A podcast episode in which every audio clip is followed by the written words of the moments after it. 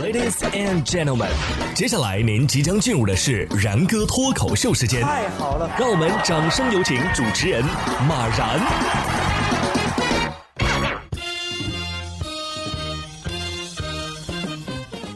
然哥说新闻，新闻脱口秀，各位听众大家好，我是然哥。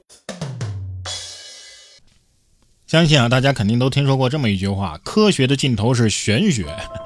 有时候呢，这句话也不是没有它的道理。美国科学家最近就研究发现啊，精子和卵子结合的一瞬间，就会发出一道明亮的闪光。原来我们还没有出生就有了高光时刻呀！哎，就怕那是我一生唯一的高光时刻。其实迪迦不是早就告诉我们了吗？所有人都是光。看来古人是对的啊，一光。异灵魂呐！不过下面这事儿呢，倒不是很科学，而是很玄学。十月七号，福建的福州啊，同小区有三对新人是同一天结婚的，但是这三对新人的新郎竟然是同名的。拍摄者陆女士称啊，自己在网上看到三个新郎同名，并且在同一天结婚，女子就跑过去围观。只见这喜庆的拱门上，新郎确实是相同的名字呀，但是新娘呢，分别是三个名字。网友们纷纷表示，电视剧都不敢这么演。而且这同的名啊，竟然不是什么张伟啊、李超啊、王刚之类的，人家叫做黄杰。不知道的肯定在想，这黄杰什么来头啊？居然能娶仨媳妇儿？哎呀，你说这个名字是不是能够带来美好的姻缘啊？不知道现在改名还来不来得及？同样是大喜事儿，送儿子上北大，店铺歇业，喜糖自取。还记得在自家的鸡蛋灌饼店门口挂出横幅的彭爸爸吗？近日，彭爸爸就受邀参加了北京大学2022国庆校园美食文化节，化身为彭师傅，将家乡的美食鸡蛋灌饼带到了北大的农园食堂，将鸡蛋灌饼的技术交给了食堂的工作人员。十月六号，彭师傅老家的店铺又重新开张，带着北大颁发的纪念证书回到罗山老家，不少顾客专门来这店里沾沾喜气呀。你别说啊，这视频里边看到这个灌饼还真的是挺正宗的，一时分不清这到底是一条励志故事呢，还是美食视频呢？我看有网友说呀，我爸说了，只要我考上北大，别说做鸡蛋灌饼了，他他宁愿去学校门口打把式吐火球。你说我当年考砸了，是不是给我爸省了这喜糖钱？算不算二十四孝啊？这个历史啊，总是惊人的相似。十月六号，福建厦门国庆假期结束，一位数学老师返程，在高铁座位上奋力的批改试卷。邻座的夏女士称啊，自己是一名高中语文老师，很感同身受，自己呢也要回学校赶 PPT。以前赶作业的一批孩子呀，现在长大了，要赶着批改试卷了。也是哈，你看过去玩命的熬夜补作业，现在是加班加点的判作业，这和原来熬夜写作业的学生是同一批人呢。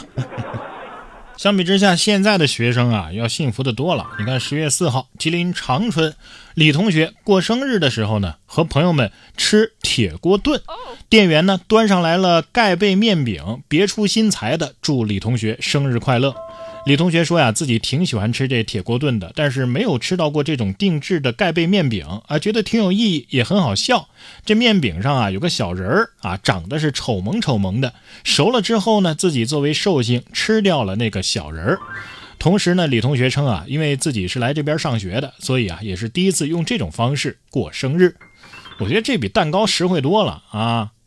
旁边的同学们赶紧啊，用二人转的唱腔唱一首生日快乐歌吧。不知道有没有同学说，哎，你看这小人是不是就是小李呀？那给大家表演一个铁锅炖小李啊。其实作为一个已经工作多年的社畜啊，真的是看到这些新闻的时候，非常羡慕这些同学跟自己的同学啊、老师啊相处的时光。良师和益友啊，是我们成长道路上非常重要的存在。九月三十号，河南商丘的某个大学就有一位良师啊，给毕业班的学生讲了三条人生指南。大学最后一课呀，老师告诫学生要接受平凡。当你拼尽全力，但是始终不太满意的时候，要学会和自己和解。他还教导学生要向前看，不后悔做出的任何选择。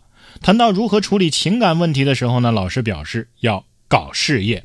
他希望学生通过做实事来转移感情带来的痛苦。情感是我们生活的一部分，但不是全部，不能因为一份情感而毁灭了自己和未来。不是，我倒是想为情所困，只不过颜值不允许。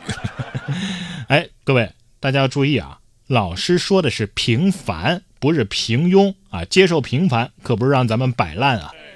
但是呢，我知道啊，有些话呀，年轻人肯定是听不进去的啊。这一辈子他该吃的苦，该走的弯路，该掉的陷阱，该撞的南墙，还是一个都不会少啊。该通的关也不能少啊！啊，这个羊了个羊，大家相信最近啊，如果再玩的话，应该都能通关了，好像难度降低了。不过呢，这位老师也是别出心裁，广东佛山化学老师廖老师接触了羊了个羊游戏之后啊，构思出了游戏画了个学。廖老师说呀，这游戏课件呢是和两个学生一起完成的，同学们试玩之后啊，也觉得很有意思。你看看，同样是一个游戏，有的人根据羊了个羊开发出有趣又能学知识的方法，有的人呢买道具被骗。哎，你说我当年化学不好，这个应该不是老师的锅，而是还没有这个羊了个羊，被化学耽误的计算机老师，没错了。不过教育这件事啊，不能光靠老师啊，家长也很重要啊。你看这几位家长，我就觉得这这怎么教育孩子的呢？十月六号，云南昆明，梁先生发朋友圈啊，寻人说在一超市门口啊丢了个手机，被一个小女孩捡到了。梁先生说呀，这女孩其实捡到手机之后准备归还的，但是被大人阻止，并且把手机关机了。手机值三千多块钱吧，目前已经报警等待处理。你看这女孩本来挺好的，拾金不昧啊，准备还给失主的，对吧？但但但是这种家长，你说能教出这样的孩子？